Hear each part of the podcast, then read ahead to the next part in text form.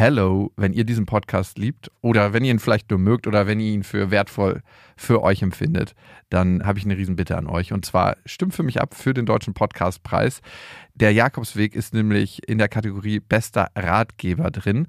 Und das ist ein Publikumspreis. Das heißt, da brauche ich euren Support. Ihr würdet mir einen Riesengefallen tun, wenn ihr euch die drei Minuten Zeit nehmt, mal kurz im Internet vorbeischaut unter deutscher-podcastpreis.de und da findet ihr eben den Jakobsweg und einmal eure Stimme da lasst. Die Infos findet ihr auch nochmal in den Shownotes. Vielen Dank an euch und viel Spaß mit der Folge. Habe ich eigentlich ein richtiges Kackhoroskop mal am Rand bemerkt? Das ist immer, das also, ist, das, diese Frage kriege ich natürlich auch oft. Gibt es ein total bescheuertes, blödes Horoskop?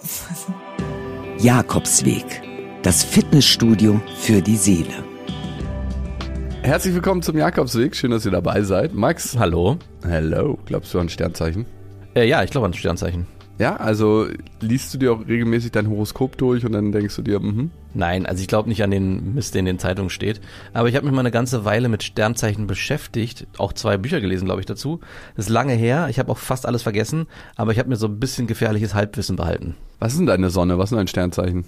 Äh, mein Sternzeichen ist Wassermann. Wassermann. Was sagt man über Wassermänner? Sie sind kreativ, mhm. sagt man. Okay. Sie sind können extrovertiert sein.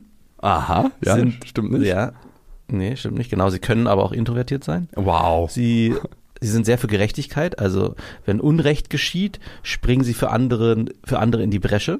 Stimmt das? Ja, doch, auf jeden Fall. Also ich, wenn ich irgendwie merke, dass jemand ungerecht behandelt wird, ich habe das in der Schule damals immer bemerkt, wenn irgendwie ein Schüler von den Lehrern irgendwie angegangen wurde oder irgendwie, keine Ahnung, der eine schlechtere Note bekommen hat und ich gesagt habe, hey, es kann aber nicht sein, der ist viel besser als ich, ähm, dann bin ich da in die Bresche gesprungen. Und was, was auch dazu passt, dass sie gegen Autoritäten angehen, also dass sie sich nichts sagen lassen von Autoritäten. Und das ist, was mir im Alltag früher ähm, immer wieder ein Problem zu Problemen geführt hat. Also nicht, dass ich irgendwie ständig mit der Polizei aneinander geraten bin, so wie du, sondern dass ich so schwächere Autoritäten wie Lehrer, Eltern vielleicht, Trainer, da musste ich immer irgendwie versuchen, dagegen zu gehen. Das ist, was uns verbindet, unser Groll gegen Autoritäten. Und eine Sache, die den Wassermann noch auszeichnet, ich glaube, ist eine der wenigen Sternzeichen, die mit sich selbst können. Also der Wassermann kann mit Wassermann. Sowohl ah. in der Paarbeziehung als auch in der Freundschaft. Okay. Hast du mal geguckt, wie Wassermänner mit Löwen können?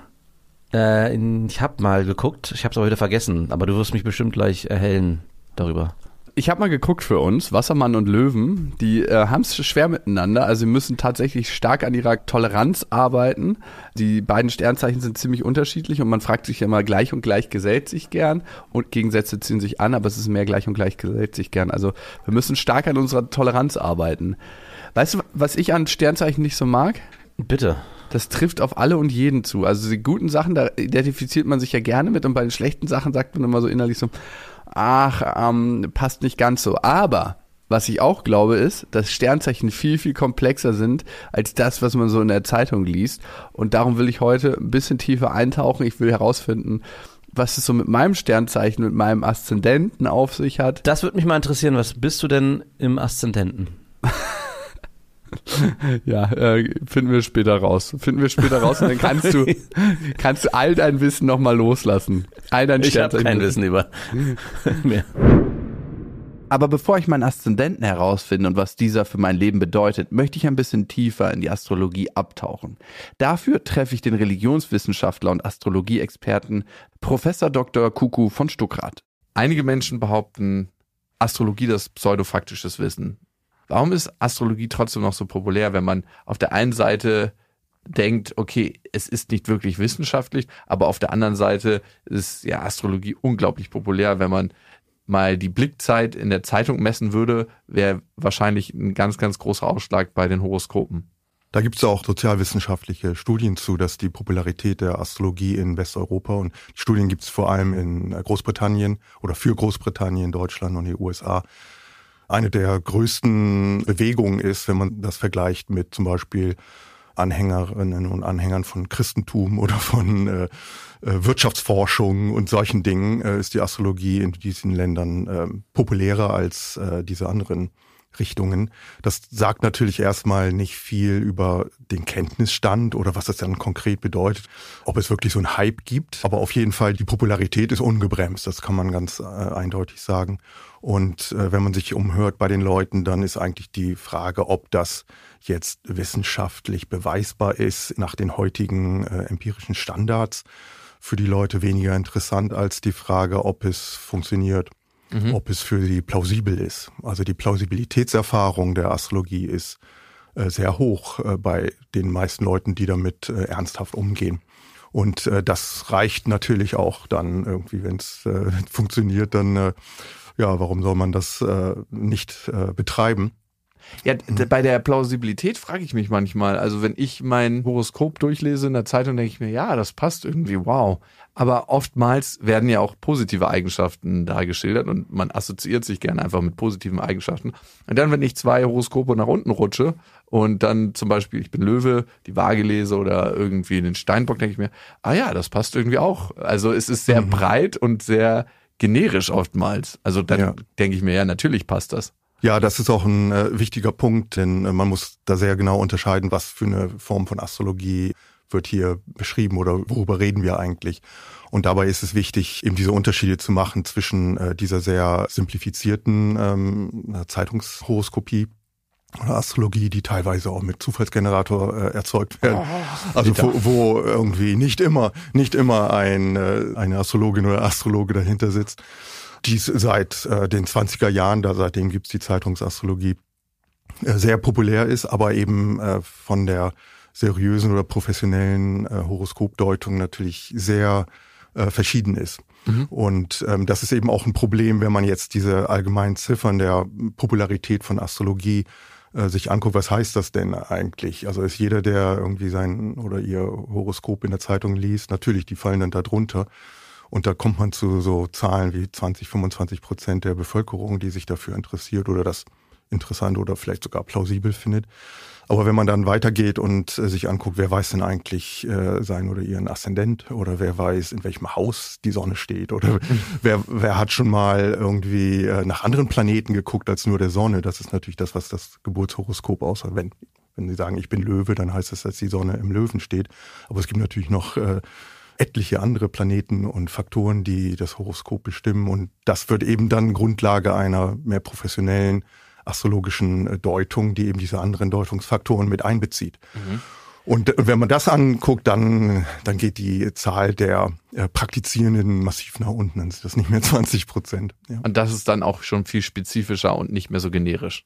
Ja, das ist dann sehr individuell, sehr individuell muss man sagen, weil sich die äh, Planetenstellungen und auch die der Horizont, ähm, also der dann das wird Aszendent genannt, aber der Horizont, der äh, die Sterne gehen eben wandern permanent und nach zehn Minuten, wenn man zehn Minuten oder 15 Minuten später geboren ist, dann hat man schon ein teilweise anderes Horoskop als 15 Minuten eher.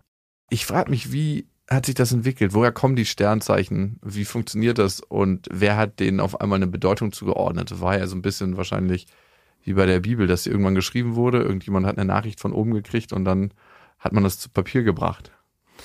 Ja, nee, das lief nicht so wie bei der Bibel. Es lief eigentlich über einen jahrhundertlangen Forschungsprozess, kann man sagen. Mhm. Also es hat ähm, angefangen natürlich mit der Beobachtung äh, oder mit dem Bedürfnis, wenn man so will, der Einordnung menschlichen Lebens in kosmische Rhythmen. Und es geht bis in die Steinzeit, Bronzezeit zurück. Das sind noch keine Astrologie, wie wir das heute nennen würden, aber das Bedürfnis ist eigentlich das gleiche, mhm. dass man eben im Einklang mit einer Rhythmik, mit einer kosmischen Rhythmik äh, leben möchte. Und äh, in Babylonien dann vor allem hat sich das professionell weiterentwickeln und dann über Jahrtausende und Jahrhunderte dann im ersten Jahrtausend vor Christus, dass auch die rechnerischen Mittel erschlossen wurden, um die Planetenbewegungen eben auch im Vorfeld, im Vorhinein schon berechnen zu können, um auch Prognosen ausmachen zu können.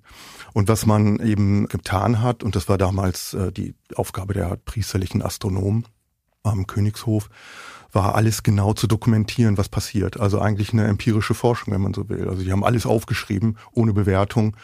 Die Venus, wenn die rötlich gefärbt aufgeht oder untergeht oder wenn bestimmte Dinge äh, passieren am Himmel, haben die aufgeschrieben, was zur gleichen Zeit ähm, auf der Erde passiert, dass irgendwo eine Revolte in einer bestimmten Region stattfindet oder eine Krankheit auftritt oder ein Fuchs ins Dorf kommt oder alles völlig ab, völlig äh, willkürlich, einfach alles aufgeschrieben. Und das haben die ähm, über 700 Jahre gemacht, jedes Jahr.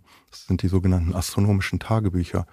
Und äh, das ist eine dieser empirischen Grundlagen sozusagen, auf deren Basis dann Regeln entwickelt wurden. Ja, von den empirischen Grundlagen klingt es jetzt erstmal seriöser als die Bibel.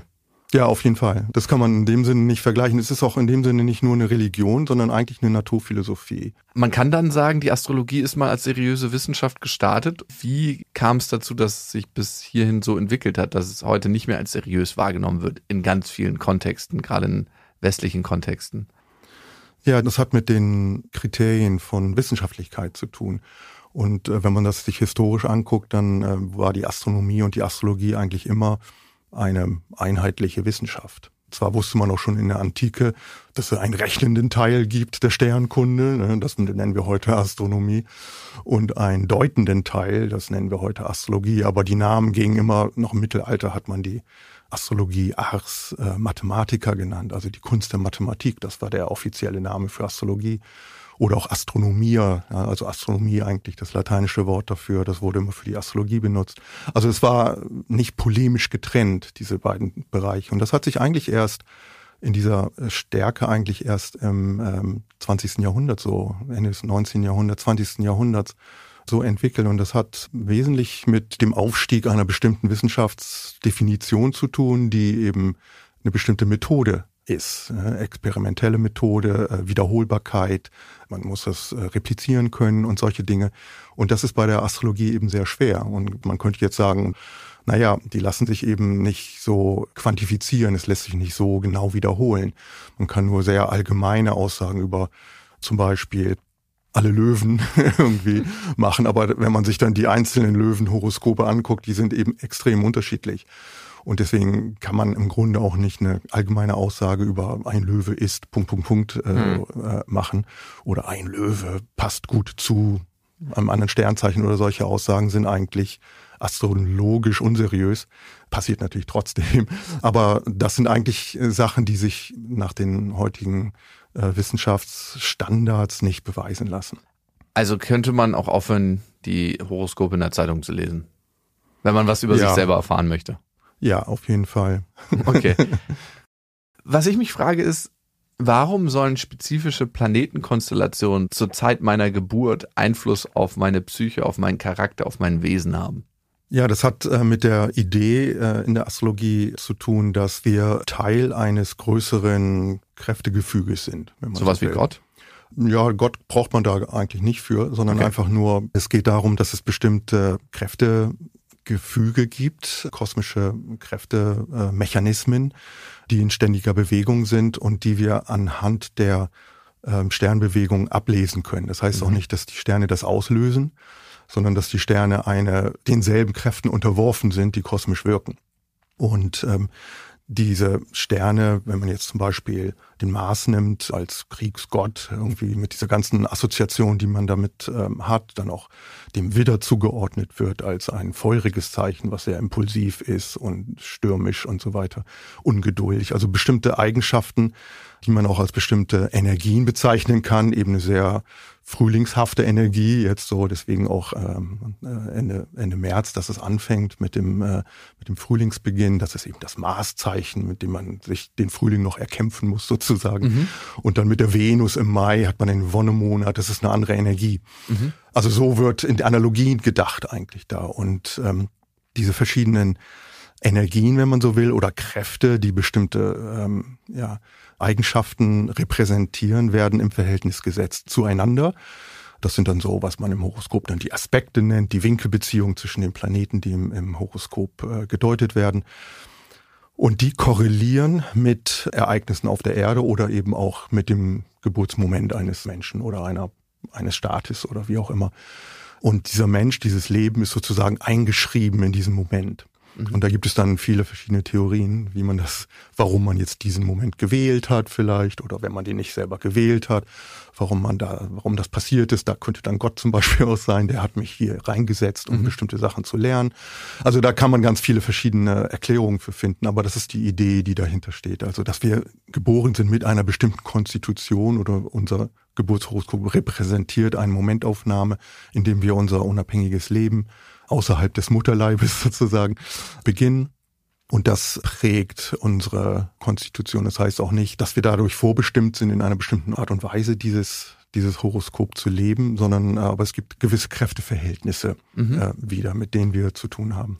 Manchmal habe ich das Gefühl, dass jede Wissenschaft das Gleiche beschreibt, bloß es anders bezeichnet. In der Psychologie würden wir dazu Charakter, Persönlichkeit sagen und in der Astrologie sagt man vielleicht Sternzeichen, Kräfteverhältnis, Gefüge. Mhm. Bei uns ist der Graben zwischen Astrologie und Astronomie ziemlich groß. In China allerdings gibt es ja den Zwölfjahresrhythmus und es werden Gebäude nach dem Zwölfjahresrhythmus gebaut, Geschäfte eröffnet, Kinder gezeugt, Ehen geschlossen. Da ist der Einfluss ja noch viel größer, ne? Ja, in vielen ähm, Regionen außerhalb Europas ist der Einfluss sehr sehr groß. Das gilt für China, wo sich eine, eine eigen, also man muss sich das auch so vorstellen, dass es diese antike Astrologie, die in Babylonien, äh, aber auch in Ägypten, also im Mittelmeer und im vorderasiatischen Raum entstanden ist, die hat ausgestrahlt in nicht nur nach ähm, Europa, mhm. sondern eben auch nach äh, nach Asien und nach Indien, in die persische, in die islamische Welt, dann auch in die indische Welt. Und ähm, viele Sachen haben sich da anders entwickelt, es gehen aber trotzdem auf ähnliche Grundstrukturen zurück wie mhm. auch die babylonische. Auch die chinesische Astrologie hat sich in einer ganz eigenen Art und Weise weiterentwickelt. Das gilt genauso auch für die indische Astrologie.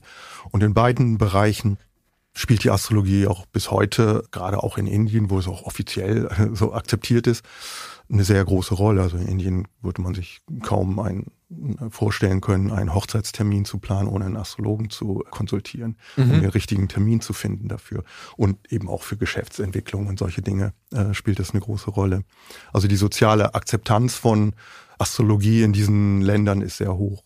Gibt es eigentlich wissenschaftliche Studien, die das ein Stück weit belegen, dass Astrologie wirklich funktioniert, dass es da einen Zusammenhang gibt?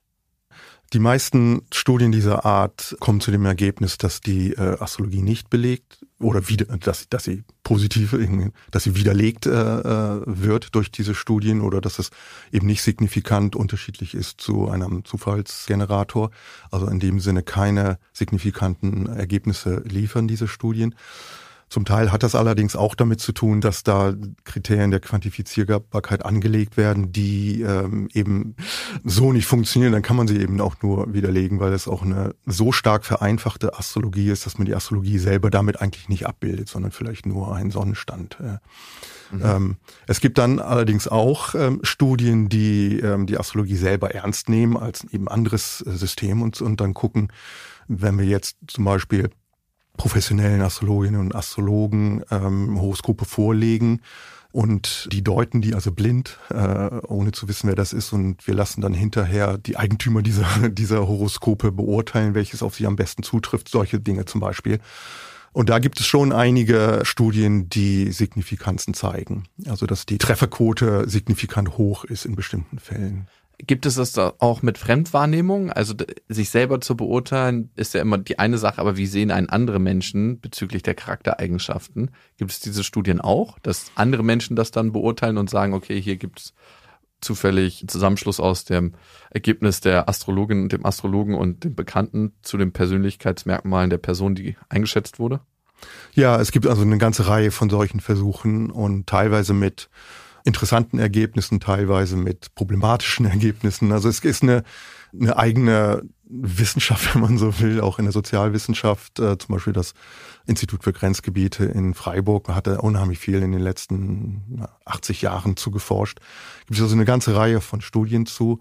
Das Interessante hierbei ist, dass egal was bei diesen Studien rauskommt, es die Gegner der Astrologie und die Befürworter nicht in ihrer Meinung beeinflusst. Hm. Also es ist äh, insofern auch so ein bisschen müßig, denke ich manchmal, diese, diese Studien zu machen, obwohl sie selber natürlich interessant sind. Aber sobald man ein signifikant positives Ergebnis hat, kommen die Gegner und zerpflücken das. Und das kann man auch natürlich. Und genauso umgekehrt auch. Sobald dann signifikant äh, negatives Ergebnis ist, dann kommen die Freunde der Astrologie und sagen, ja, na, ihr habt ja auch das und das nicht berechnet und mit mhm. einbezogen. Mhm. Also es ist ein schwieriges Feld, denke ich, die äh, Beweisbarkeit. Mhm. Und trotzdem glauben so viele dran. Und nicht nur in China und Indien, sondern auch in Europa, Westeuropa und in den USA. Es gibt ja Politiker, die haben sich mit Hilfe von Astrologinnen und Astrologen Termine setzen lassen und gesagt, hey, an dem Termin kann ich das machen, an dem Termin kann ich diese Entscheidung nicht treffen. Ronald Reagan war so einer, oder? Amerikanischer Präsident. Ja. Ja, Ronald Reagan war einer, ich meine, man muss dazu wissen, die Astrologie war immer interessant für die äh, Machthabenden. Ja. Also seit der, seit der römischen Kaiserzeit, wo jeder Kaiser seinen eigenen Astrologenstab hatte und sein Horoskop auf Münzen hat prägen lassen, wenn es mhm. gut war natürlich nur mhm. und so weiter. Also das äh, war schon immer ein sehr interessantes Machtinstrument äh, von Herrschenden. Und das hat sich auch bis heute eigentlich äh, natürlich weniger als damals. Aber es gibt schon ähm, regelmäßig äh, Leute, die äh, Politikerinnen und Politiker, die sich auch astrologisch beraten lassen und äh, Ronald Reagan und äh, Nancy Reagan eben auch, ähm, die zusammen äh, sehr interessiert waren an der Astrologie und eben auch astrologische Beratung hinzugezogen haben. Ob inwieweit das dann konkrete Auswirkungen auf Terminierung zum Beispiel von bestimmten Gesetzen und sowas hat, das ist dann natürlich noch eine andere Frage. Da wird man immer Kompromisse schließen müssen. Ja. Aber es gibt wahrscheinlich eine hohe Dunkelziffer, mhm. weil das natürlich nicht so gut ankommt bei den meisten äh, Wählerschichten. Mhm. Aber Norbert Blüm in Deutschland war einer, der zum Beispiel da keinen Hehl draus gemacht hat, dass er sich auch äh, astrologisch beraten lässt. Okay. Und äh, also um CDU-Politiker zu nehmen, wo man das auch nicht unbedingt erwarten würde. Ja, also diese Verbreitung astrologischer Beratungspraxis in politischen Kreisen ist höher, als man erwartet, denke ich. Politik und die Sterne hätte ich jetzt nicht unbedingt in Verbindung gebracht. Das, was mich an der Astrologie interessiert, ist der psychologische Aspekt. Die Entwicklung von Astrologie genau in diese Richtung, also eben in die psychologische, ist vor allem in Europa und in den USA seit Jahrzehnten ein starker Trend. Das äh, hat unheimlich viel zu tun mit Carl Gustav Jung, äh, der sich selber eben auch astrologisch gebildet hat und sich dafür interessiert hat. Aber im Grunde seine Psychologie nicht unbedingt äh, jetzt auf die Astrologie ausgerichtet hat, aber seine Art der Astrologie hat sich sehr gut geeignet für Benutzung innerhalb astrologischer Praxis, weil bei ihm geht es eben um bestimmte Archetypen der Seele, und Grundstrukturen der Seele. Und es gibt also so diese, diese Grundmodelle der, in der Psychologie. Oft arbeiten die nur mit vier oder, mhm. oder fünf Grundeigenschaften. Naja, da ist die Astrologie ein bisschen komplexer. Die arbeitet mit äh, sieben oder mit zwölf sogar. Grundprinzipien oder Archetypen der Seele, die eben durch die Planeten dann sowie innere Personen äh, repräsentiert werden. Und damit kann man natürlich wunderbar arbeiten in der, äh, in der Astrologie, in dem Sinne, dass es eine Arbeit mit dem inneren Kind oder mit dem inneren Person, die in mir arbeiten, die man wie in einer Familienaufstellung so irgendwie zusammen äh, beschreiben kann und die Konflikte haben, die sich gut verstehen können oder auch nicht. Ja. Und das, da kann man also die astrologischen Aspekte äh, der Planeten sehr einfach auf psychologische Sprache übersetzen ohne auch, dass man sehr deterministisch ist. Also du bist du oder du hast das und das oder so, sondern es sind bestimmte psychische Eigenschaften, die in Beziehung gesetzt werden und die astrologische Arbeit besteht dann eigentlich darin zu gucken, naja, also du hast ja diese Figur, dieses Kräfteverhältnis in deinem, deinem äh, Horoskop jetzt zum Beispiel, du hast eine Konjunktion, also Zusammenstehen von Mars, dem diesem energischen mhm. äh, Element und Saturn, der also das Gegenteil ist, der ist begrenzend und strukturgebend, ne? der re repräsentiert das Zeichen Steinbock. Wenn die jetzt zusammenstehen im Horoskop, dann kann man sagen, naja, also dieses voranschreitende, energische, ungeduldige Prinzip stößt äh, ungewollt äh, und ähm, problematisch auf strukturgebendes Prinzip. Mhm. Was heißt das? Das heißt jetzt nicht unbedingt, dass man äh, im Gefängnis landet. Ja, mhm. das wäre so eine klassische Astrologie. Aber, ja. könnte Aber es kann natürlich, ja, kann natürlich. Also man will voraus und dann wird durch eine Autorität Grenzen gesetzt. Das kann eine Materialisierung dieser Stellung sein. Kann aber auch sein, dass man immer wieder Stress mit Vorgesetzten hat. Ne? Dass man also ganz große Probleme mit Chefs hat ja, oder solche Dinge. Und dann geht es in der astrologischen Deutung darum, okay, wie lebe ich das denn? Wie habe ich das bisher gelebt? Mhm. Und dann kann man gucken, naja, ja, habe ich Stress mit meinem Vater oder mit meiner Mutter oder was weiß ich, oder mit Lehrern, äh, habe ich immer Schule geschwänzt oder solche Dinge. Und bin ich damit unzufrieden und will ich vielleicht, was die Astrologen dann äh, eine erlöstere Form des, äh, dieser, des Lebens einer solchen Stellung. Ähm, und darüber kommt man dann ins Gespräch eigentlich bei so einer Deutung. Und das ist vielleicht das Wichtigste oder der Mehrwert an der Astrologie, eine psychologische Gesprächsgrundlage zu schaffen. Ob und wie alles, was im Horoskop steht, auf einen zutrifft, gilt es dann herauszufinden. Und genau das will ich jetzt machen. Ich kenne mein Sternzeichen und da hört es eigentlich auch schon auf. Meinen Aszendenten wusste ich mal, aber habe ich vergessen. Deswegen lasse ich mein Horoskop anfertigen. Gemacht hat das für mich Tanja Brock. Sie ist professionelle Astrologin und hilft vor allem bei der Deutung. Ja, Tanja, schön, dass du mir das Horoskop gelegt hast. Was ich ja schon weiß über mich, ist, dass ich Löwe bin. Und jetzt ist die Frage, du bist Zwilling, ne? Ja. Haben wir aufgrund der Sternzeichen ein gutes Gespräch miteinander? Kann man da irgendwie was draus hervorsagen? Das ist eigentlich sehr witzig und interessant, weil ich würde gerade sagen, dass ich von allen Sternzeichen mit dem Löwen am wenigsten eigentlich klarkomme. Vor allem mit Löwenmännern.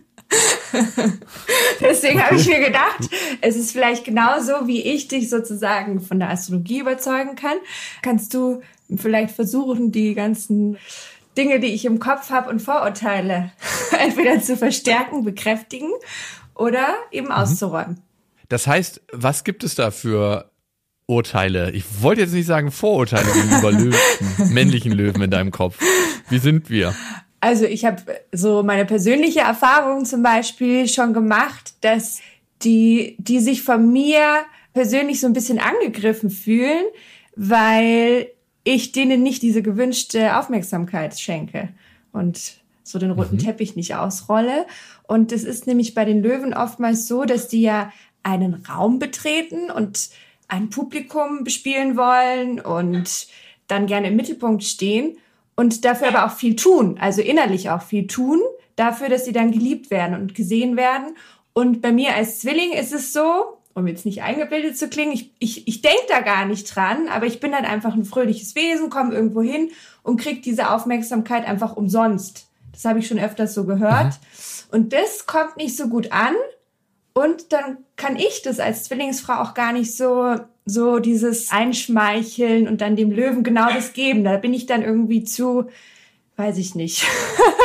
das ist mir zu einfach. Wesen genau, das ist mir okay. zu einfach irgendwie dann dem dem auch noch diesen Applaus, den er ja sowieso danach so schreit, dann zu schenken und das tue ich dann nicht und ich habe auch schon so im privaten oft erlebt, wenn wenn irgendwie so Löwemänner eben das extrem brauchen. Es kommt natürlich auch noch mal auf die anderen Konstellationen drauf an und generell, wo jemand auch mit seiner psychischen Weiterentwicklung im Leben steht, dass die tatsächlich, wenn die sozusagen dann irgendwo hinkommen und nicht diese gewollte Aufmerksamkeit bekommen, dass die dann auch schon aggressiv werden können. Ja. Also wie zum Beispiel, wenn du jetzt an eine Rezeption kommst und nicht jeder erkennt, wow, ich bin hier der Superstar und dass man dann ausrastet zum Beispiel. Wendest du eigentlich auch Sternzeichen im Dating-Game an? Also wenn du jetzt jemanden kennenlernst, einen potenziellen neuen Partner, sagst du, okay, der ist das und das Sternzeichen, das wird schwierig da, aber da können wir uns gut verstehen.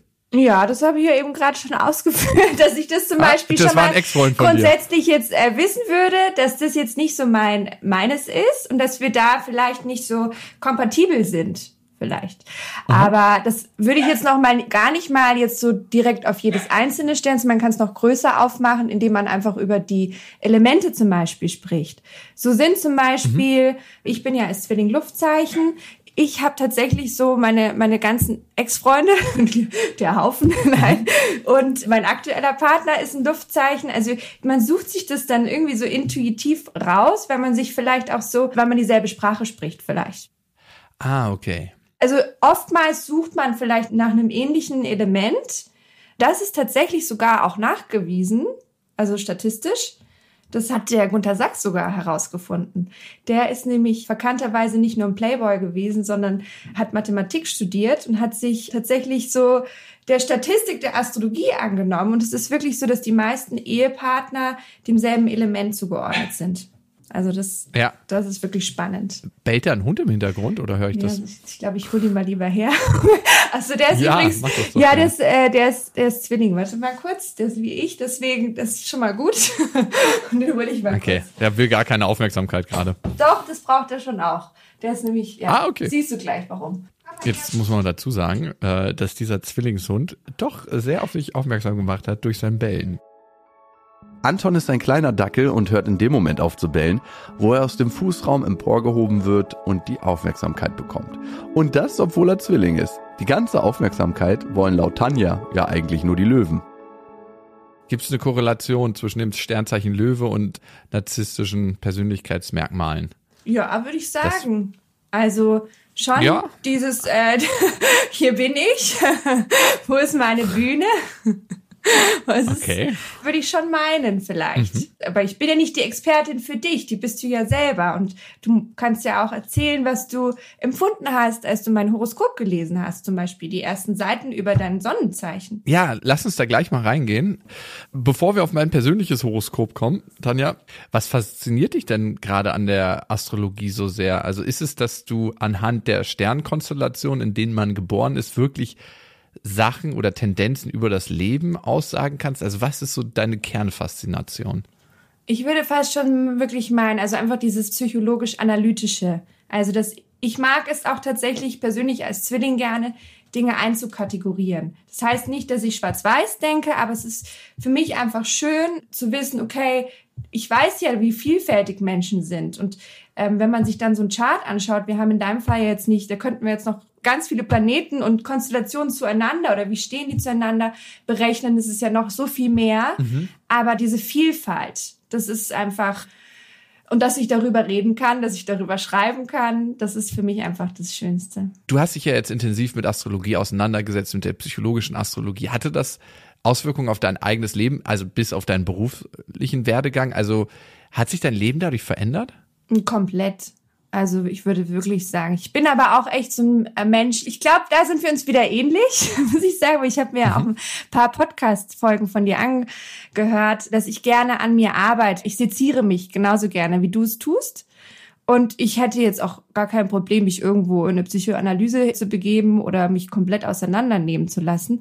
Und deswegen mag ich es so gerne, weil ich mich selber natürlich, ich habe natürlich studiert und gelernt, anderen Horoskope zu machen, indem ich mein eigenes Horoskop komplett gelesen habe und mir aber auch nicht nur geschönt die positiven Seiten angeschaut habe, sondern auch genau wusste, was ist denn jetzt da auch die negative Seite von meinem Horoskop. Okay. Und da ähm, wollte ich einfach dran arbeiten. Und da gibt's aber auch wiederum noch eine Überschneidung.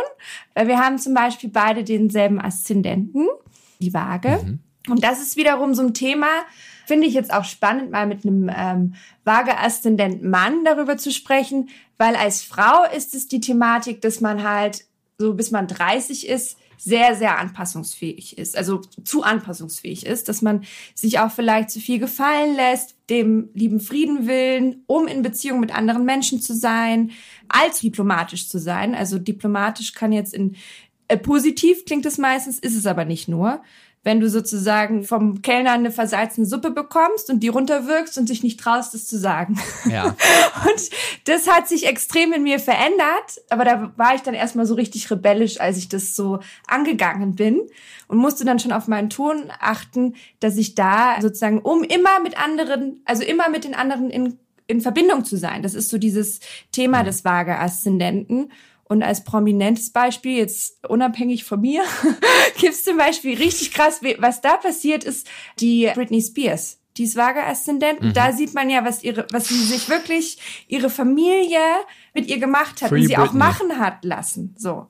Aber deswegen mal interessant von dir zu hören, wie du das äh, gelesen hast, mit diesen in Beziehung zu sein oder unbedingt immer in Bindung mit anderen sein zu wollen. Es muss jetzt nicht nur liebesbeziehungsmäßig sein. Ja, also ist auf jeden Fall ein Thema von mir. War ein Thema in meiner Kindheit. Ich war auf jeden Fall auf einer emotionalen Ebene, wie es jedes Kind in Teilen ist, aber ich ganz besonders Knecht der emotionalen Bindung meiner Mutter gegenüber. Also ich wollte immer eine starke emotionale Bindung mit meiner Mutter haben und war bereit dafür sehr viel zu tun. Und das ging so weit, dass ich ihr immer alles versucht habe zu ermöglichen als Kind, was ja eigentlich gar nicht die Rolle ist, so als Kind Mama hat sich einen Teich gewünscht. Ich habe einen Teich gebaut, wenn sie mhm, weg war. Krass. Mama hat sich gewünscht, dass der Rasen äh, sauber gekehrt war. Ich habe das sofort gemacht, als sie weg war. Mama war erwachsen ich war auch erwachsen und hat sich eine Reise gewünscht oder hat sich Reisen gewünscht, weil sie es selber nicht leisten konnte. Ich habe dafür gezahlt und am Ende wollte ich immer halt mit ihr in einer guten Beziehung sein, aber das habe ich nie so gemerkt, weil oberflächlich war ich nicht so richtig mit ihr in Beziehung, weil ich sie auch immer dafür verantwortlich gemacht mhm. habe, dass sie nicht so richtig Kind sein konnte. Mhm. Das ist das eine. Und ich habe mir, würde ich sagen, in manchen Zügen eine ähnliche Ex-Freundin heute gesucht. Also eine Frau, mhm. die sehr, sehr parallele Züge zu der von meiner Mutter hat, wo ich nochmal quasi die Beziehung zu meiner Mutter wieder aufleben lassen konnte. Ja. Was natürlich tragisch ist, das irgendwie fünf Jahre später rauszufinden, aber so ist es nun mal, die Erkenntnisse im Leben. Und da kann ich dieses Abhängigkeitsverhältnis wieder erleben. Also ja, da gibt es eine Tendenz in mir, die will gefallen, die will gefällig sein, die will unbedingt und um, jeden Preis in Beziehung sein und die vergisst sich manchmal genau, selber dabei. Genau. Und ich übergehe mich dann manchmal selber. Aber ich habe auf der anderen Seite auch so eine Fähigkeit, auch mich abzugrenzen. Aber es fällt mir schwerer, je näher die Menschen mir in Beziehung sind. Und meine Mutter war ja immer der wichtigste Mensch in meinem Leben, eine ganze Zeit lang. Und deswegen fällt es mir bei ihr am schwersten. Mittlerweile nicht mehr so, aber es ist auf jeden Fall ein Thema. Und heute ist es Abkapselung und Abnabelung und ganz klare Abgrenzung von meiner Ex-Freundin. Mhm. Das ist äh, spannend, dass du das, dass du das jetzt auch so beschreibst, weil dann würden dir ja eventuell, wenn wir jetzt nur dieses Löwe-Gesicht anschauen, würden einige sagen, oh, vielleicht denkst du immer nur an dich, aber das ist ja die größte Beleidigung, weil man ist ja kein Egoist. Man kennt ja genau dieses, dass man sich komplett für die anderen oder für die wichtigste Person, sei es jetzt eben die Mutter oder die Freundin, um in Bindung zu sein, aufzuopfern kann. Also das ist ja eben nicht so. Du bist ja in dem Sinne nicht nur ein Ich, hallo, ich will nur ähm, geliebt werden, sondern das ist ja wirklich dieses, ich möchte dem Menschen, der mir am engsten ist, was Gutes tun und ich möchte für den, dass der alles hat und sich da eben selber sogar bei vergessen. Genau, ich vergesse manchmal vielleicht meine inneren Haltung und Werte, weil ich gefallen will und nicht aus der Beziehung kommen will. Also ich kann dir ein Beispiel nennen, relativ frisch passiert. Ich habe auf meine Kreditkartenabrechnung geguckt von einem Konto, wo ich eigentlich nie raufgucke, weil ich mhm. in Urlaub gefahren bin und die Kreditkarte gebraucht habe. Und die hatte mal eine Weile meine Ex-Freundin die Kreditkarte und dann habe ich die nicht gesehen, diese Kreditkarte und irgendwann meinte sie, funktioniert nicht mehr und dann habe ich auch nicht mehr aufs Konto geguckt. Ich habe dann aufs Konto geguckt, habe mit der Bank gesprochen, die meint, die funktioniert die ganze Zeit und sie hatte weiterhin einfach Geld per PayPal von diesem Konto abgezogen. Und ich habe halt riesige Beträge über eine ganze Zeit lang gesehen, die mit diesem Konto bezahlt wurden. Und wir hatten eigentlich eine feste Unterhaltssumme ausgemacht und sie hat mir das ja einfach eigentlich geklautes oh. Geld. Halleluja. Und das Entscheidende ist für mich natürlich, wie gehe ich mit so einer Situation um? Riskiere ich es, die Beziehung aufzugeben und dafür aber meinen Werten gerecht zu werden mhm. und danach zu handeln, und zu sagen, hey, war scheiße, musst du mir zurückzahlen oder sage ich, ach, ich kacke aufs Geld, einfach damit ich nicht so große Wellen schlage. Aber diese Wahrheit trage ich ja in mir, ne, diese Haltung. Und wenn ich mich jetzt nicht gerade mache, mache ich mich dem Leben gegenüber nicht gerade. Und ich bin ja auch nicht in einer authentischen Beziehung. Also in dem Moment, wo ich hier nicht ganz klar sage, du, das war nicht in Ordnung, das geht so nicht und du zahlst mir einfach das Geld zurück. Fertig. Mhm. Und wenn ich das Geld dann spenden möchte am Ende oder was auch immer damit passiert, am Ende ist ja mein Geld, ist das meine Entscheidung. Auch wenn sie das Geld nicht hat, aber dann hätte sie es nicht ausgeben dürfen. Und da bin ich ja in einem Konflikt gewesen. Ja. Und daran merke ich ganz, ganz klar, dass Beziehung, ich will einfach keinen Krieg mehr mit meiner Ex-Freundin mir wichtiger ist als alles andere. Also auch Recht zu haben vergesse. oder dann für dein Recht oder für, für das sozusagen die Gerechtigkeit in dem Moment. Das, das kenne ich von mir persönlich, das kenne ich auch, das hast du wirklich wie fast wie ein Astrologe schon dargelegt. Kenne ich auch von meinen Klientinnen, also die auch vage Sonne mhm. haben, aber vage Aszendent. Natürlich habe ich hauptsächlich Klientinnen an der Stelle. Das ist genau das. Sage ich jetzt etwas, was vielleicht einfach bei dem anderen gegenüber nicht so, so, so gut ankommt, wo ich mich sozusagen auch hm. aus meiner eigentlich immer freundlichen und gut gewogenen, ja, sozusagen Aura oder Position äh, rausziehe dann damit und zerstöre ich dann damit das Verhältnis. Und das ist also, das ist tatsächlich so ein Kampf des Vaga-Aszendenten, tatsächlich. Also ja. durch und durch. Ja, ich erkenne den immer besser, weil ich habe mit außenstehenden Leuten überhaupt gar kein Problem, mich abzugrenzen. Wenn ich ein scheiß Hotelzimmer mhm. kriege, sage ich sofort an der Rezeption Bescheid, dass das nicht das Hotelzimmer, wofür ich bezahlt habe. Aber freundlich, aber sehr bestimmt. Ich habe gar keine Probleme in Geschäftsbeziehungen, ne? wenn ich einen Preis verhandeln muss. Oder Mhm. ich habe auch gar keine Probleme jetzt in solchen Gesprächen. Aber sobald die emotionale Bindung zu Mhm. den Menschen stärker wird und die einfach Bestandteil von meinem Leben sind, da fängt es an, schwierig zu werden. Und ich hatte auch klare Abgrenzungsprobleme mit meinem Vater. Ich war immer der Knecht der Familie. Äh, ja, das kannst du auch noch machen. Papa, ich habe am meisten schon zu tun von allen beruflich. Und ich soll das noch machen? Ja, ja, das geht schon, das kriegst du schon irgendwie hin. Ich habe immer die Urlaube geplant. Ich habe immer für die Familienfeste alles organisiert, bis ich irgendwann gesagt habe, nee. So, wollen wir mal mein Horoskop auswerten? Und ich Genau. weiß gar nicht, was das alles bedeutet. Sonne und in. So, wie macht man das ich- überhaupt? Wie erstellt man denn ein Horoskop? Ja, das ist das Gute. Ich war wahnsinnig schlecht in Mathematik und zum Glück gibt's Astrologieprogramme.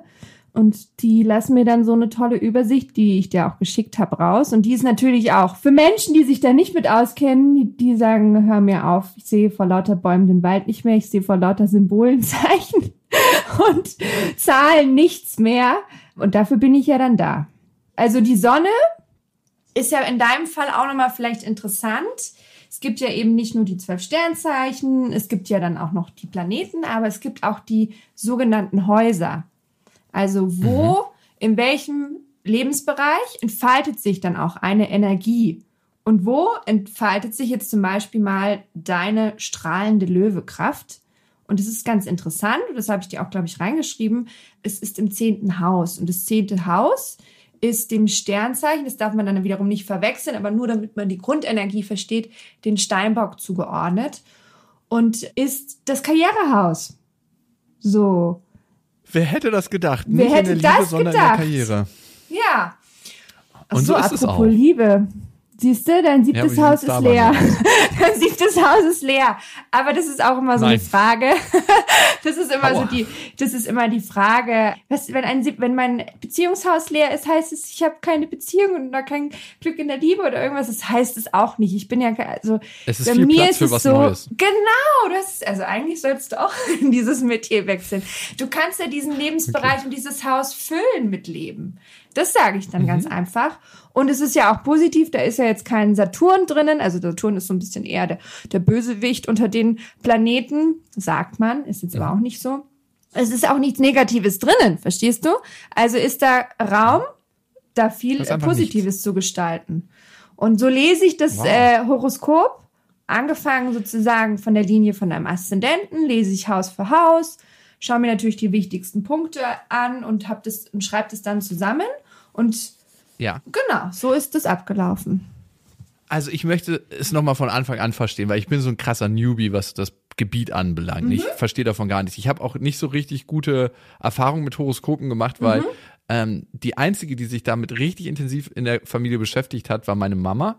Und das hatte sie von ihrer Schwester und die war richtig verrückt. Die hat Oh. sich letzten Endes auch das Leben genommen. Also das ist meine Anhaftung zur Astrologie. Aha, verstehe, verstehe. Naja, die hat das auch ist mal ja so ein großes Horoskop für mich gelegt, was ich, also gelegt sage ich immer, aber ausgewertet, was ich nie irgendwie gelesen habe. Ähm, Mhm. Deswegen fangen wir doch mal an. Bei der Sonne, ist das das Hauptsternzeichen oder was, was bedeutet Nein, die Sonne, meine ist sozusagen dein Sternzeichen. Das ist, wenn wir die Sonne zum Zeitpunkt deiner Geburt stand im Löwen. Mhm. Das ist damit dein Sternzeichen. Das ist das, was wir so, wenn wir uns gar nicht mit Astrologie auskennen, einfach uns merken von jemandem und als erstes auch von jeder weiß, auch wenn er nicht dran glaubt. Ne? Und Okay. das zweite ist sozusagen der Aszendent. Das ist das aufsteigende Zeichen. Da sagt man bei dem Aszendenten, deswegen ist es auch nochmal spannend, da kannst du auch nochmal in dich hineinhören, dass, da sagt man, dass man zu diesem, also dass dieses Zeichen auch präsenter wird ab dem 30. Lebensjahr. Und ich habe das dann, wie gesagt, mit der Waage für mich so erlebt, dass ich dann ab dem Zeitpunkt tatsächlich so eben dieses Gefühl hatte, ich muss jetzt dem Kellner aber ganz dringend sagen, dass hier die Suppe versalzen ist. Und ich, mir, mir passt es nicht, dass ich irgendwie so die letzten 30 Jahre immer nur so lieb zu allen war und zu allzu diplomatisch und ich muss jetzt mal ein bisschen mehr auf den Tisch hauen, so. Und Okay. dann kann sich das so ein bisschen angleichen. Und es ist das, was ich eben auch meinte, wenn ich jetzt hier im, keine Ahnung, in meiner kuscheligen Wohnung bin mit meinem Dackeljungen und dann hier zu Hause bin ich natürlich mit meinem Wesen, entfalte ich mich und gehe ich in die Welt hinaus.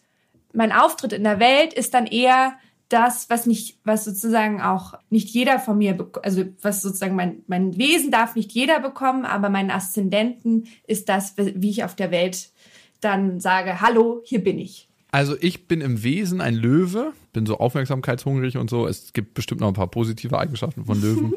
so eins, zwei. Und ich zeige aber anderen Leuten meine Waage. Genau. Das hatte ich mir, bevor wir unser Gespräch angefangen haben, habe ich mir auch gedacht, dass es für dich ja eben nicht nur was Negatives ähm, sein kann und nicht nur so negativ behaftet, als wir gerade darüber gesprochen haben, wie was es die Bindung angeht und zu deiner Mutter oder zu deiner Ex-Freundin oder auch zu deinem Vater und immer dieses äh, auch gefallen oder in Bindung sein zu wollen auf Teufel komm raus, sondern das kann dir vielleicht auch an mancher Stelle, wo der Löwe zu laut brüllt, also das Wesen vielleicht mal mhm. zur Übertreibung neigt, kann das ja aber auch Harmonie schaffen und dann auch in den diplomatischen Ton an mancher Stelle vielleicht auch im beruflichen Kontext wiederum bringen. Und das wäre dann ja. auch, also in dem Sinne positiv zu verwenden. Es ist nicht negativ, der Waage Aszendent. Okay. Der ist ja eigentlich auch was Schönes. Dann gibt's da ja noch den Mond, da den bin ich Steinbock. Was heißt das eigentlich? Das ist auch eine ganz, also ich würde mal sagen, es gibt so drei Mondstellungen, die nicht so angenehm sind. also okay. die, die eine sind, davon hast du. Ja, ich auch ich. und du auch. Ich habe auch eine unangenehme. Okay, Tatsächlich. Ich habe aber nicht den Steinbock, ich habe den Wassermann. Aber in deinem Fall ist es so, eigentlich sagt der Mond, er steht für die Gefühlswelt und auch für die Intuitionskraft. Und da ist so ein bisschen wie wenn man jetzt die Intuitionskraft sich wie so ein GPS-Signal vorstellt, die ist ein bisschen gestört beim Steinbock, weil der Steinbock ja Gefühle eher streng bewertet. Und es gibt mhm. auch, wenn jetzt sozusagen eben die Menschen dir nicht nahestehen oder wenn auch jetzt eine ganz, ganz tiefe Verletzung da ist, gibt es auch das Moment der Gefühlskälte. Also ich denke mal, mhm. dass es so ein paar Menschen gibt in deinem Leben, die schon auch das Gefühl hatten, wow, da eigentlich hatte ich doch dieses wärmende, strahlende Löweherz mal. Das wurde mir mal sozusagen von ihm gezeigt, aber plötzlich so eiskalte Schulter. Ähm, ja, gab es mal. Habe ich eigentlich ein richtiges Kackhoroskop mal am Rand bemerkt? Das ist immer, das also, ist, das, diese Frage kriege ich natürlich auch oft. Gibt es ein total bescheuertes, blödes Horoskop? Nein, das gibt es nicht. Es gibt halt sozusagen wie es auch sonst im Leben ist. Es gibt ja nur Herausforderungen und es gibt genau ah, wie ja. die psychologische Astrologie ja sagt, es gibt entweder den erlösten Anteil oder du lebst halt natürlich mhm. dein ganzes Leben lang den unerlösten Anteil von dieser bestimmten Konstellation in deinem Horoskop. Und dann ist natürlich Kacke. Mhm. Also, weil du ja nichts tust dagegen und es dir gar nicht anschaust. Aber der erste Schritt, und das ist übrigens auch nochmal, weil wir hatten es eigentlich sehr kurz. Ich dachte, du haust mir noch so ein paar mehr irgendwie so Vorurteile gegen die Astrologie an den Kopf. Aber das ist eigentlich auch nochmal ein Punkt. Die Menschen, die so Astrokritiker sind, die haben sich keine zehn Minuten Zeit dafür genommen, mal sich damit zu beschäftigen. Sobald ja. du so ein bisschen mehr hineingegangen bist, dann ähm, entweder hat's dich dann total, aber du bist dann zumindestens entweder bist du vielleicht auch neutral oder aber du du siehst einfach, da gibt's einfach Dinge, die stimmen. Das kannst du einfach dann annehmen für dich. So, jetzt nochmal zu meinem letzten, meine Venus. Da steht noch irgendwas von Venus. Was heißt das? Die Venus, also das sind ja auch persönliche Planeten. Also die Venus ist ein persönlicher Planet. Merkur mhm. wäre auch ein persönlicher Planet und Mars, das habe ich ja auch, glaube ich, bei mhm. dir noch herausgearbeitet. Und der macht dann, machen, also persönliche Planeten machen auch nochmal viel aus, wie dein Charakter sozusagen ist oder wie du lebst. Deswegen arbeite ich das auch immer in diesem Burst Chart auch aus. Die Venus sagt natürlich, auch wenn du ein Mann bist, viel über deinen Sinn für Ästhetik, für deine Liebesfähigkeit, aber auch auf anderer Ebene, auch wie du zum Beispiel in Freundschaften bist, aus. Und da ist es so, deine Venus steht in der Jungfrau, was ein bisschen so eigentlich so diesem leidenschaftlichen Löwewesen so ein bisschen entgegensteht, weil das so ein bisschen nüchterner ist. Also da kommt so, ein so ein Hauch von Nüchternheit. Vielleicht auch dieses, eine Traurigkeit immer wieder über diese Realität des Scheiterns von Liebesbeziehungen oder der Schwierigkeit kommt da mit rein. Aber eben auch ein großer Sinn für Ästhetik generell. Ich weiß es jetzt nicht, wie du, keine Ahnung, ausgestattet bist zu Hause mit Möbeln oder schönen Dingen. Also Ordnung wäre eigentlich ein Thema. Tanja, ganz kurz mal, es kommt mir so ein bisschen so vor, als ob du wirklich meine ganzen Freunde befragt hättest und fast alle meine Podcasts gehört hast und dann Photoshop genommen hast. um alles so hinzubiegen, dass es einfach zu mir passt. Nein, ich schwöre, ich schwöre. Nein, ich Wie schwöre. nennt es dich dein Freund so. nochmal? Was mit Hexe? Irgendwas mit Astrohexe. Astrohexe. Die Astrohexe schlägt zu. Ja, Okay. ja. Also ich bin nicht so über die Nüchternheit von Freundschaften enttäuscht, weil ich habe ja einen sehr, sehr, sehr, sehr guten Freund, also mein bester Freund, mit dem äh, mache ich ja auch den Podcast, beste Vaterfreunde und beste Freundinnen. Und das ist in Teilen ein nüchterner Typ, aber wenn man so diese harte Kruste aufbricht, dann gibt es da ganz, ganz viel Liebesmagma. Und deswegen, ich führe keine nüchternen Freundschaften, tatsächlich fast nie, mit fast gar keinen Menschen. Aber wo du auf jeden Fall sehr recht hast, ich bin krasser Ästhet, was so Inneneinrichtungen anbelangt. Ich hasse Unordnung. Ich habe auch gerade wieder mal, ich krieg so Anfälle alle sechs Monate, wo ich alles ausräume. Da gucke ich mir jeden Schrank an, jede Schublade und gucke, wie lange hast du das Ding schon nicht mehr an? Sechs Monate, bang, wow. raus. Und dann gibt's immer so einen riesen Haufen vor meiner Tür und dann teile ich mal ein, eBay Kleinanzeigen zu verschenken. Das kriegt mein kleiner Bruder, das kriegen die und die Freunde, das kriegt meine Schwester, das kriegt meine Mama, fertig weg. Und deswegen, ich bin jemand, der braucht absolute Klarheit zu Hause und im Büro. Ich hasse es zum Beispiel, wenn ein Mitarbeiter von mir, und nenn mich das scheiße, ähm, Post-its an Computerbildschirm heften. Wo ich mir Echt? denke, Ach, wegen der. Klebespur oder was? Nee, weil ich das nicht mag, wenn da so ein Zettel die Ästhetik vom Bildschirm zerstört. Um also Gottes Willen. hatte schon da richtige Diskussionen drüber. Oh je. Ganz, ganz schlimm. Ja, das ja, wären ich wir, weiß. wären wir beide überhaupt nicht kompatibel. Ich bin Chaos in Person. Oh Gott. Ja, ich, ich hatte auch eine Ex-Freundin, die war richtig Chaos in Person. Ich habe dann irgendwann mal herausgefunden, dass sie zum Beispiel ihre Haare, die sie bürstet, einfach hinter den Bettkopf gemacht hat. Also Als sowas mache ich nicht. Das Oh, bist du, Tanja. Das ist ne? ja wie Puppe Das ist so richtig- schnipsen. Die Kräuterhexe ist wieder unterwegs und hat über ihre Haare gelassen. Aber wir sind das Problem umgangen und hatten dann eine Haushälterin, die das auch Ja, hat. Das so Thema. Dinge kann man ja auch machen. Aber es ist spannend, dass Extern ich das lösen. da. Genau, also es ist wirklich, Venus ist auch, ich weiß nicht, wie dein Umgang mit Geld ist. Was sagt die Venus denn zu meinem Umgang Venus mit sagt Geld? ja eigentlich, so wäre ja auch in dem Sinne, dass du schon auch detailverliebt bist und schon auch guckst und gut auf dein Geld ähm, achten kannst. Jetzt wundert mich natürlich die Geschichte, wie das sein konnte, dass da die Kreditkarte benutzt wurde. Ungemerkt, wenn jemand eigentlich da aufs Detail achtet. Das wundert mich Nee, jetzt ein ich genau. bisschen. Aber Ich da hab, weiß ähm, ich eine nicht, wie du Buchhalterin. bist. Das heißt eine Buchhalterin. Ich, ich, genau, also ich war sehr darauf bedacht, Mhm. wie das alles so läuft. Aber ich habe irgendwann für mich gemerkt, dass Geld nicht so mein Mhm. Motor ist, habe ich eigentlich relativ früh gemerkt. Und ich habe eine Buchhalterin, der ich sehr vertraue, die ist so ein richtiger Fuchs und so ein richtiger scharfer Schäferhund. Mhm. Und die weiß eigentlich immer, was abgeht. Darum, die hatte nur nicht den Überblick über das Konto, die wusste nicht, dass das existiert. Ah. Und die hätte mir sofort bei der ersten Abbuchung Bescheid gesagt. Und deswegen ist das Mhm. ein Bereich in meinem Leben, den ich gar nicht mehr, das ist übrigens auch die Schwiegermutter von meinem besten Kumpel, den ich gar nicht mehr im Blick habe. Und darum, Ah, okay. Geld ist es sowas, weiß ich nicht so genau Bescheid. Ich wüsste jetzt auch nicht, wie viel Geld ich auf dem Konto habe. Okay. Ja, aber das ist an, der- an der Stelle auch vielleicht für die, für die Zuhörer interessant. So Steuerfachwirte, Buchhalter etc., die sind super, wenn die, äh, sind viele Jungfrauen oder Jungfrau Aszendent. Es ist schon so diese ordentliche Energie, dass man die, Di- also wirklich den Blick fürs Detail hat. Aber bei dir mit, nochmal zum Thema Geld, der Löwe ist ja sehr großzügig. Also da kommt vielleicht auch nochmal, weil du ja vorhin erzählt hattest, dass du schon auch viele so Geschenke gemacht hast. Das ist auch was Großzügiges. Also ich versuche jetzt hier so richtig ja durch auch unser nettes Gespräch immer wieder mal Eigenschaften des Löwens hervorzuheben, die mir einfallen, die durchaus positiv sind. Ja, also da habe ich auch drüber reflektiert. Ich bin sehr großzügig, aber ich habe auch die Schattenseite, dass gerade bei meiner Ex-Freundin, glaube ich, wollte ich auch so den Zugang zu meiner Tochter nicht verlieren. Und Geld heißt ja auch immer Macht, ne? Und dass ich so einen Teil meiner Macht über monetäre Zuwendung ausgelebt habe, dass ich halt einfach den Geldfluss richtig aufgedreht habe, damit ich auch Einfluss habe und einfach, ja, meine Tochter sehen kann und so. Klar, wir haben 50-50 Sorgerecht, aber trotzdem kam es mir immer so ein bisschen vor, als ob ich mich anstellen muss. Und um das nicht zu stark werden zu lassen, glaube ich, habe ich auch das andere gemacht. Also ja, großzügig auf jeden Fall, Aber in dem Fall war es nicht ohne Hintergedanken, wenn ich ganz ehrlich zu mir bin. Aber sonst bei Freunden und so. Also mein bester Kumpel meinte immer, dass er durch mich tatsächlich Großzügigkeit gelernt hat. Mir ist Oh, Geld aber auch was sehr. schön. Ja, ich finde aber, es muss, man muss es einschränken, wenn es einem unangenehm ist. Ne? Also wenn ich jetzt mit Freunden unterwegs bin und mir ist es teilweise unangenehm, wenn die mich jetzt einladen würden. Mittlerweile kann ich es besser zulassen, aber früher war das immer so, dass mir unangenehm war. Mhm. Dann hat es so, einen- so einen anderen Geschmack noch. Ne?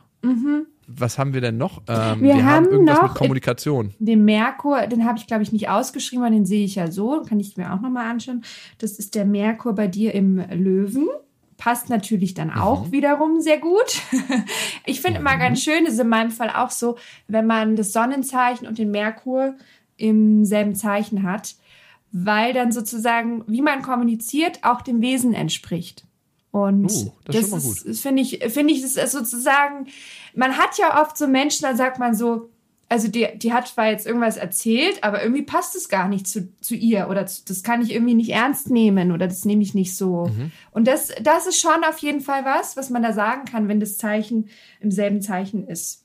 Da, das Okay. st- ist sozusagen in Harmonie. Äh, wie du kommunizierst, wie du sprichst, ist, ist mit deinem Wesen in einer Harmonie. Und ja, klar, also da sind natürlich dieselben Energien und Eigenschaften des Löwens. Natürlich, wie kommuniziere ich es, auch dieses im Großen zu kommunizieren. Ich habe es ja jetzt so ein bisschen am Rande mitbekommen. Und natürlich, weil ich mir ja alle 100.000 Podcasts angehört habe, wie du mir vorgeworfen Um hast. dieses Horoskop zu erstellen. genau bei Photoshop. genau. Das ist auch die Größe und Weite wieder. Also das ist, muss ja dann auch viel sein, ne? Also du, du kommunizierst auch in großen Rahmen. Das kann man natürlich dann auch so übersetzen. Merkur steht 100 Hund- einfach für die Kommunikation. Das ist der Informationsträger. Das, da kann man so ein bisschen an diesen Hermes, an diesen Götterboten ähm, denken, der sozusagen seine Informationen um, um die Welt bringt und Leute auf dem Laufenden hält. Und da passt es natürlich auch super, weil einen Faktor, den habe ich noch nicht gesagt zum Löwen. Der Löwe, oder man guckt auch ein Horoskop an und schaut so, weil du vorhin das auch gesagt hast, so ein bisschen, was heißt nicht prominent, aber Leute, die in der Öffentlichkeit stehen. Da schaue ich zum Beispiel auch das Löwehaus an oder da schaue ich, wie viele Planeten irgendwie vielleicht im Löwe stehen. Das ist auch immer so ein Indikator für Öffentlichkeitsarbeit in dem Sinne oder halt Arbeit in der Öffentlichkeit. Und deswegen passt perfekt Merkur im Löwen, dass du das machst sozusagen, mit einem Podcast an die Öffentlichkeit gehst. Weil ein Podcast ist auch Merkur-Energie, total. Also Quatschen an sich, und das kann ich dir vielleicht auch so erklären, das ist mein Herrscher, der Herrscher des Zwillings. Und Ja? ähm, ja, ja, also ich bin natürlich deswegen ein merkurisches Wesen und bin Quasseltante Nummer eins, rede am liebsten den ganzen Tag, weil Hätte ich gar nicht gemerkt. Nö, weil Merkur der, der Herrscher der Zwillinge ist. Daher kommt es eben, also Kommunikation. Krass. Und vielleicht zum Schluss noch, wenn du mich jetzt gar nicht kennen würdest, also Mhm. noch gar nichts gehört hattest, was würdest du sagen, bin ich für ein Mensch, wenn du dazu eine Einschätzung geben müsstest? Kann man das machen anhand des Horoskops? Ja, natürlich. Also ich, ich mache das ja auch so in meiner Arbeit. Das ist tatsächlich so, du, die Menschen bestellen bei mir ein Horoskop, geben ihre Geburtsdaten ein und die haben zwar so ein Kästchen, wo sie eintragen können, dass sie irgendwie kurz was über ihr Leben erzählen dürfen oder eine Frage stellen, aber manche lassen das leer. Und diese Sitzungen liebe ich am allermeisten. Und da könntest du dann wahrscheinlich auch wieder sagen, ich hätte heimlich einen Privatdetektiv eingeschleust. Aber stimmt. Also zu, zu 100 Prozent wäre jetzt vermessen, aber zu 95 auf jeden Fall. Was ich der Person dann erzähle. Astrohexe, durch und durch, die Tanja. Das ist jetzt mein neuer Name für dich. Sehr gut. Gibt es noch so ein paar gute Eigenschaften von dem Löwen? Also mutig hatten wir. Siehst du, das war dir wieder nicht genug. Das war dir nicht genug. Genau, da, da schließen wir den Kreis. Der Löwe hatte noch nicht seinen Auftritt. Ja, eigentlich, und das finde ich ja sehr schön, dass man ja sagen kann, okay, Löwe ist ja ein Feuerzeichen. Ach, im Übrigen, äh, das hast du dir vielleicht hoffentlich auch angeschaut. Du hast ja extrem viel Feuer in deinem Chart. Passt ja auch. Das heißt? Man schaut sich an, sozusagen, es gibt äh, verschiedene Berechnungsarten, aber wir gucken ganz schlicht einfach, die Planeten sehen wir ja da in deinem Kreis und gucken, in welchen Zeichen die sind. Und dann kann man einfach runterrechnen, sind jetzt die Planeten mehr in, in Feuerzeichen, mehr in Luftzeichen etc. Und bei dir sind die halt hauptsächlich in Feuerzeichen. Und dadurch hast du sehr viel Power. Und da hatte ich dann auch mir so die Frage ja überlegt, kann ein Mensch eigentlich zu viel Feuer im Chart haben oder im Horoskop als Energie? da muss man halt aufpassen, dass man nicht irgendwann ausbrennt. Aber nicht viele Leute haben so viel Energie, weißt du, also auch diesen, diese Lust in der Früh einfach aufzustehen und zu sagen, wow, Chaka, welchen Baum kann ich jetzt irgendwie ausreißen? Und das ist so was total mhm. kraftvolles. Und das hast du auf jeden Fall auch in deinem Horoskop ganz, ganz, ganz offensichtlich. Ja, das hat mir meine verrückte Tante auch mal gesagt, dass ich sehr, sehr viel Feuer in meinem Horoskop habe. Das ist interessant, ja. Also viele Sachen treffen auf jeden Fall auf mich zu. Ist echt spannend. Also viel, viel aufschlussreicher, als ich dachte. Ja, da freue ich mich. Positiv. Ja, ja. Ja, cool. Ja, vielen Dank fürs Auslesen und dass du dir die Mühe gemacht hast. Vielen Dank, Astrohexe. und warst du überrascht bei meinem Horoskop? Äh, nein, überhaupt nicht. Eigentlich war es so, dass es teilweise vieles nochmal erklärt hat. Also spannend mhm. fand ich vor allem den Punkt, dass du, und das ist ja offensichtlich, die Bestätigung im Außen suchst. Irgendwie sowas hatte sie gesagt. Ich erinnere mich nicht mehr ganz genau. Aber dass es typisch Löwe sei und Löwe müssen viel dafür tun, um wahrgenommen zu werden. Und sie dagegen beschrieb, dass sie dafür für ihre Aufmerksamkeit nichts tun muss, sondern das sehr authentisch macht und die Aufmerksamkeit dadurch automatisch bekommt und daher oft in Konkurrenz mit Löwen steht. Das fand ich erfrischend und habe mir auch die ganze Zeit vorgestellt, wie ihr beide wohl so harmoniert. Und irgendwie hat dieses Gefühl, das hatte sie sich auch vorgestellt. Ich habe mir das nicht vorgestellt. oh Mann, ey, nee. Für mich tatsächlich nach diesem Astrologieausflug es hat so ein bisschen mehr an Seriosität gewonnen. Ja. Also es hat weniger von dem, was meine Tante da damals mal reingebracht hat. Meine Tante war ja richtiger Astrologie-Fan und hat mir als kleines Kind schon immer irgendwie die Sterne deuten wollen. Und ich habe die immer als verrückt abgestempelt und deshalb war Astrologie auch nie so mein Ding. Das andere, was mich sehr überrascht hat, ist, wie nah sie an meinen Persönlichkeitseigenschaften dran war. Und das wusste ich dann nicht, ob das alles aus diesem Horoskop zu lesen ist oder ob sie auch so ein bisschen nebenbei Recherche im Podcast gemacht hat. Das könnte sein. Ja, also mal ganz ehrlich, hat sie. Sie hat ja mehrfach zugegeben, dass sie mehrere Folgen gehört hat und hat sie noch hier von den Folgen dort beschrieben. Die kamen vorbereitet. So viel auf jeden Fall. Ja, am Ende ist für mich das Horoskop wenn es nicht irgendwie in der Zeitung abgedruckt ist und so eine generalisiert, sondern ein individuelles Horoskop, eine super geile Gelegenheit, sich selber zu reflektieren und zu gucken, hey, was sind denn für Eigenschaften, die mir zugeschrieben werden? Kann ich die annehmen? Kann ich die nicht annehmen? Was sind vielleicht positive Sachen, die ich ausbauen kann? Und was sind vielleicht Sachen, an denen ich arbeiten kann und die nicht so geil sind? Nicht mehr und nicht weniger. Also ich finde es vor allem in Beziehungen spannend, sowohl Freundschafts- als auch Liebesbeziehungen, weil man sich da mit ja manchmal Sachen bestätigen kann und dann vielleicht auch mal Konflikte, die man hat, auch nochmal besser erklären kann, wenn man sich darauf so ein bisschen einlässt. Also ist natürlich trotzdem alles mit zwei bis drei Augenzwinkern zu betrachten, aber es kann einem manchmal helfen, so ein bisschen Leichtigkeit in Beziehungsproblematiken zu bekommen oder halt auch sich nochmal bestärkt zu fühlen, wenn man sagt, hey, wir passen eigentlich super zusammen. Das sagt sogar unser Horoskop. Oder Jakob ist ein Arsch und genau. das liegt daran, weil er nur Feuer in seinem fucking Horoskop hat. genau.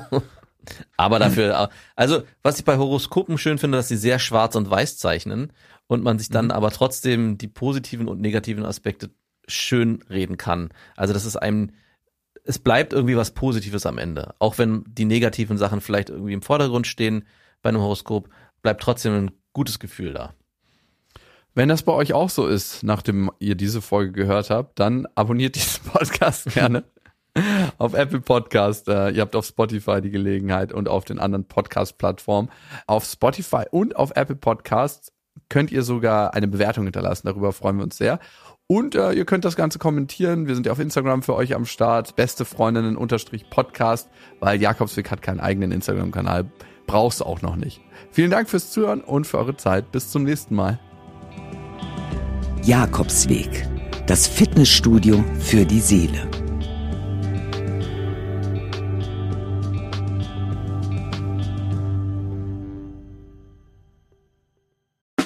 Der 7-One Audio Podcast-Tipp. So, ganz kurz, stopp, bevor ihr abschaltet. Hallo, Grüße, äh, hier sind wir nochmal. Wir sind äh, Niklas und David und äh, wenn euch diese Podcast-Folge, die ihr jetzt gerade gehört habt, gut gefallen hat, dann können wir euch nur sehr empfehlen, kommt mal rüber zu uns. Hört mal, hört mal, hört mal bei uns rein. Vielleicht ist das ja was für euch. Es ist eine Einladung. Ja, absolut. Also wir öffnen die Tür. Und ihr müsst nur noch reinkommen. Genau, kommt rein. Also vielleicht habt ihr jetzt noch was vor, vielleicht habt ihr noch eine Autofahrt vor euch, vielleicht wollt genau. ihr jetzt gerade noch mal zu Hause ein bisschen ja. sauber machen, aufräumen ähm, oder Freund, Freundin besuchen oder Oma und Opa, dann ähm, hört doch einfach mal eine Folge. Wir sind quasi die 5 Euro, die ihr irgendwann mal in der Hosentasche Hosentasche gesteckt habt und dann die Hose gewaschen habt und dann äh, aus dem Schrank wieder rausnehmt und sagt, oh, hier sind 5 Euro. Das sind wir. Wir sind quasi ein Geschenk für euch. Und Ja. ihr wusstet aber noch nichts davon. Ja, ihr könntet wahrscheinlich gleich reicher sein, wenn ihr uns hört. Ah, gedanklich. Also mental ähm, Bereicherung im äh, Mindset. Falls ihr äh, Mindset-Defizite aufweist. Kommt We vorbei. got you covered. Wir gleichen das aus. Also bis gleich. Dudes, der Podcast. Überall und auf allen Podcast-Plattformen.